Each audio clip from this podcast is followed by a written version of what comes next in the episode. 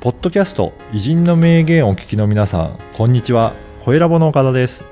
今回はビジネスパーソンのための音声講座、ビジネスに生かす偉人の名言についてのご案内です。久常先生、よろしくお願いしはい、ます。よろしくお願いします。今回はどなたをご紹介いただけるでしょうか？えー作詞家の悪友さんですね。はい。簡単にご紹介お願いいたします。ははい。まあ、彼は同時代に生きた人とも言ってもいいと思うんですけどね、うん2007年に亡くなってますが、はい。あのー作詞家ですね。で、彼は生涯5000曲以上作ってるんですよ。おー、でね。シングルレコードの売り上げはですね、はい。6800万枚。はい。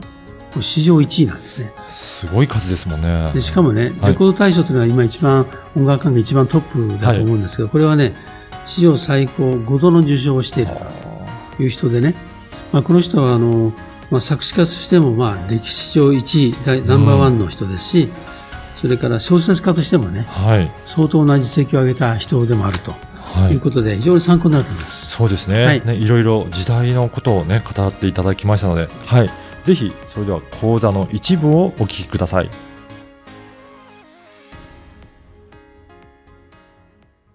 でこの人はね、あの、もともとあの、淡路島のね、はい。洲本というところに、から出身なんですけども、はい。あの、明治大学のね、校歌が非常に良くてね、それに憧れてえ明治大学に入って入るんですよ。あ、そうなんですね。はい。で、大学出てからね、あの、高校代理店に入るのねう。ん。で、ここでですね、彼は放送作家として27歳の頃一応デビューするんですかね。その時に悪友って名前になるんですよね。あ、そうなんですね。その時につけた名前なんですね。はい、で悪友っていうのはね、はい。何かふざけた名前でね、はい。悪友ですよね、はい悪い友達みたいなね、はい。あの、名前で最初に違和感があるんですけども、確かにテレビ見るとね、あの、悪者みたいな顔してますよ。ね はい。で、悪友とはい。いうことで、まあ、書くわけですけども、あの、30歳の時にね、はい。その延長線上に、えー作詞家でデビューをするんですよね。うーん。で、最初にまあ、有名になったのはね、はい34歳の時なんですけども、あの、レコード大賞をね、はい。いきなり取るんですよ。あ、そうなんですね。これあの、聞いたことありますかね、はい尾崎清彦という人の、うん。えー、また会う日まで。ああ、はい。ね。また会う日までってあるでしょ？はい、ありますね。あれがね、最初のレコード大賞なんですよ。ああ、そうなんですね。で、この人は以後毎、毎年のようにね、うんうん。あのー賞を獲得するんですね。はい。で、レコード大賞の様々な、まあ、大賞も取るし、はい。えー様々な作詞賞といろいろ取るんですけども、はい。一番すごいのはね、レコード大賞を生涯で5度取るんです。ああ、そんなに撮ってるんです。これはあの、やっぱ記録なんですね。ああ、5回。はい。5回も。はい。で、まあ、これは年代によってあの、歌は違うんですけどね。うん。えーどんな歌があったかというとね、はいまず最初がね、また会う日まででしょ。はい。その後がね、都春美、はい。北の宿から。ああ、はい。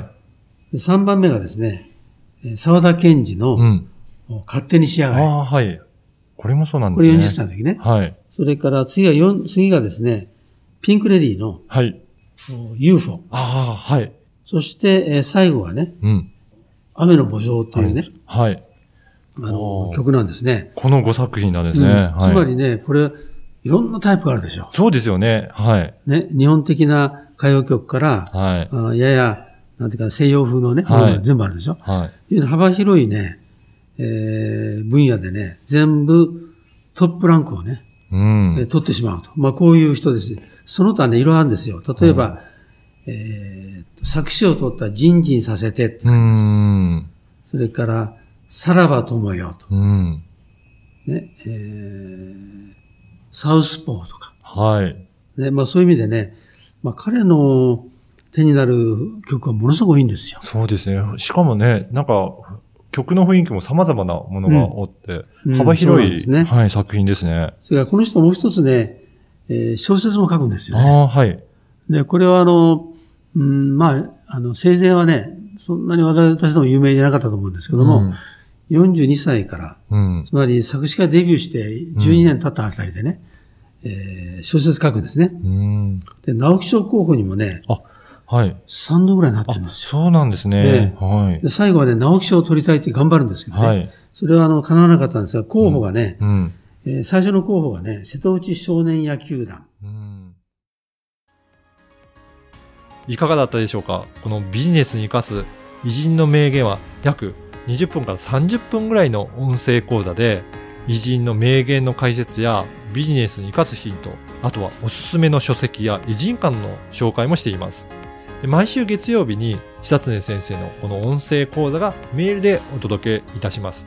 で会費は月額2000円ですので、1ヶ月で4回も久常先生のビジネス講座を受講できるので、まあ、大変お得な値段となっておりますね。ぜひ会員になっていただければと思います。で、さらに会員の方には、このビジネスに生かす偉人の名言専用の Facebook グループへの参加が可能となりますので、ぜひ会員同士の交流はもちろん、先生への質問も直接いただけるバンドとなっておりますので、参加いただければと思います。詳しくは説明文にある番組サイトの URL からチェックしていただければと思います。そしてなんと、今お申し込みいただけると、2回分が無料で聞けるキャンペーンを実施しています。こちらも URL からお申し込みいただければと思います。久瀬先生、最後にポッドキャストリスナーに向けてメッセージをお願いします。はい、それでは音声講座でお会いしましょう。